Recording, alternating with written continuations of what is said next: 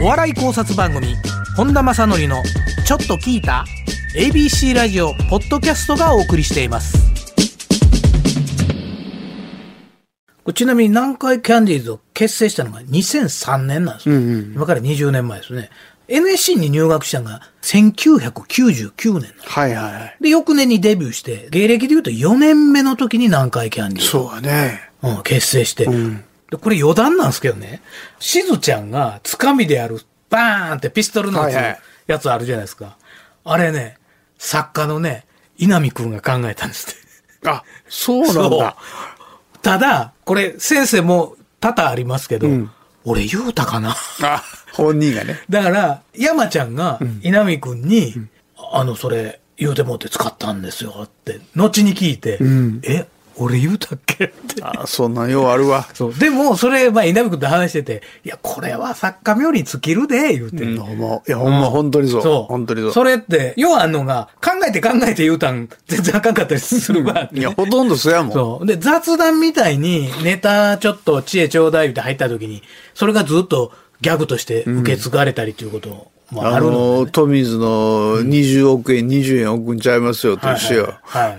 あれ、あれや、あの、俺が言ったんじゃなくて、まさくんが言うてんけはいはいど、あれなんかないかなって考えて、あの、初めてマイケル・ジャクソンが日本に来た時のギャラが20億円で、はい。20億、踊って歌って20億円ですよ。20円億んちゃいますよって。はい、20億円の後で続くことをいっぱい考えてて、ネタ合わせに行っててはいはいはい、これもちゃうな、これもちゃうな、言うて、なんかないかな、って、ほんなら、まさくんがポロッと、20円億いのどう？って言って、ああ20億円、20円億、おそぼろいやんって言ったんが、はいはいはい。未だについてるもんうんね。だから、多分、その、作家のね、稲見くんも、なんかの集まりで、ちょっと、今度一緒考えてくださいよ、みたいなのがあって、だから、その3人集まれんと出てけへんフレーズって、あるある。ありますやんか。たまたま出てくるっていうね。その瞬間に立ち会えたり、そこに入ってることが、作家冥利に尽きるじゃないですか。だええなあ言うて、あんなん誰でも知ってんで、言うて、しずちゃんがバーンって言うの。ねそう。多分、あそこが一番間が空いたんですよ。それを覚えてるんですうん。うん、あなるほど、なるほど。うん。間が空いてシーンってなる瞬間があったから、なんか入れたらバーンでも言うてたらええんちゃうの？みたいな。それいいですね。で、じゃあやってみましょう。演者のちょっとしたアドバイスで腑に落ちることってあるじゃないですか。で、それをずっとやってるっていう。もう、なんか一種ね、つかみの代名詞じゃないですかね。